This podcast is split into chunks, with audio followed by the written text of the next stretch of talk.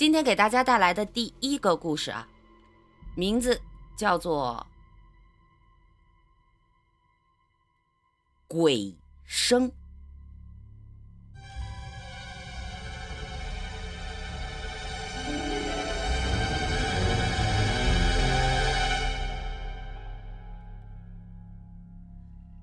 夜里啊，宿舍里边的几个兄弟决定在寝室通宵打电脑。此时正一个个聚精会神地趴在电脑前敲打着键盘。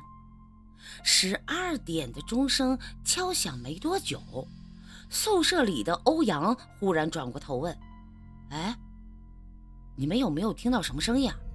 好像在厕所那个方向。”话音刚落，就听见阿月颤抖的声音回答：“啊，是不是有些尖锐？完了，还还有点像那个指甲刮黑板的那种声音啊！”欧阳一脸惊恐地说：“啊，你也听着了？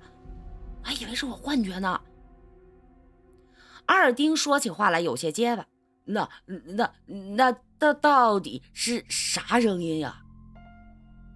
众人皆摇头，有些心虚的回过头去接着玩，只是多少有些心不在焉。声音断了片刻，又响了起来。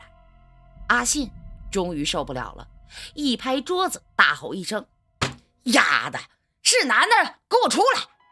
我倒他妈要看看这厕所里到底有什么他妈玩意儿！”众人轰然应允。纷纷拍着巴掌给自己壮胆。一行六个人，悄悄的就朝着厕所挤了过去。尖锐的声音越来越大，也越来越诡异、清晰。半分钟之后，六个人终于挤到了厕所前。他们已经确信，声音就是从厕所发出来的。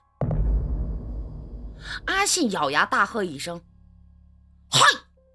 一脚踹开了门，声音戛然而止。众人听着自己的呼吸声，终于吸了一口气，纷纷的涌进了厕所。只见厕所里站着一个瘦弱的、面色苍白的男孩，正一脸诡异的盯着他们。小哲，你你怎么在这儿啊？欧阳十分吃惊的问。原来是隔壁宿舍的小哲。小哲不说话，脸愈发的苍白。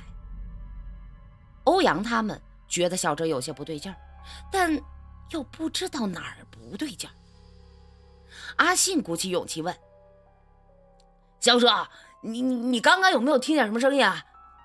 就在那厕所里边。”那那个那个挺刺耳朵的，特别吓人。众人盯着小哲，不知他会怎么说。这时，小哲的脸突然变得通红，低着头小声地说：“其实，我刚刚在厕所里练习吹口哨呢。”好了，这就是画师给大家讲的故事《鬼声》。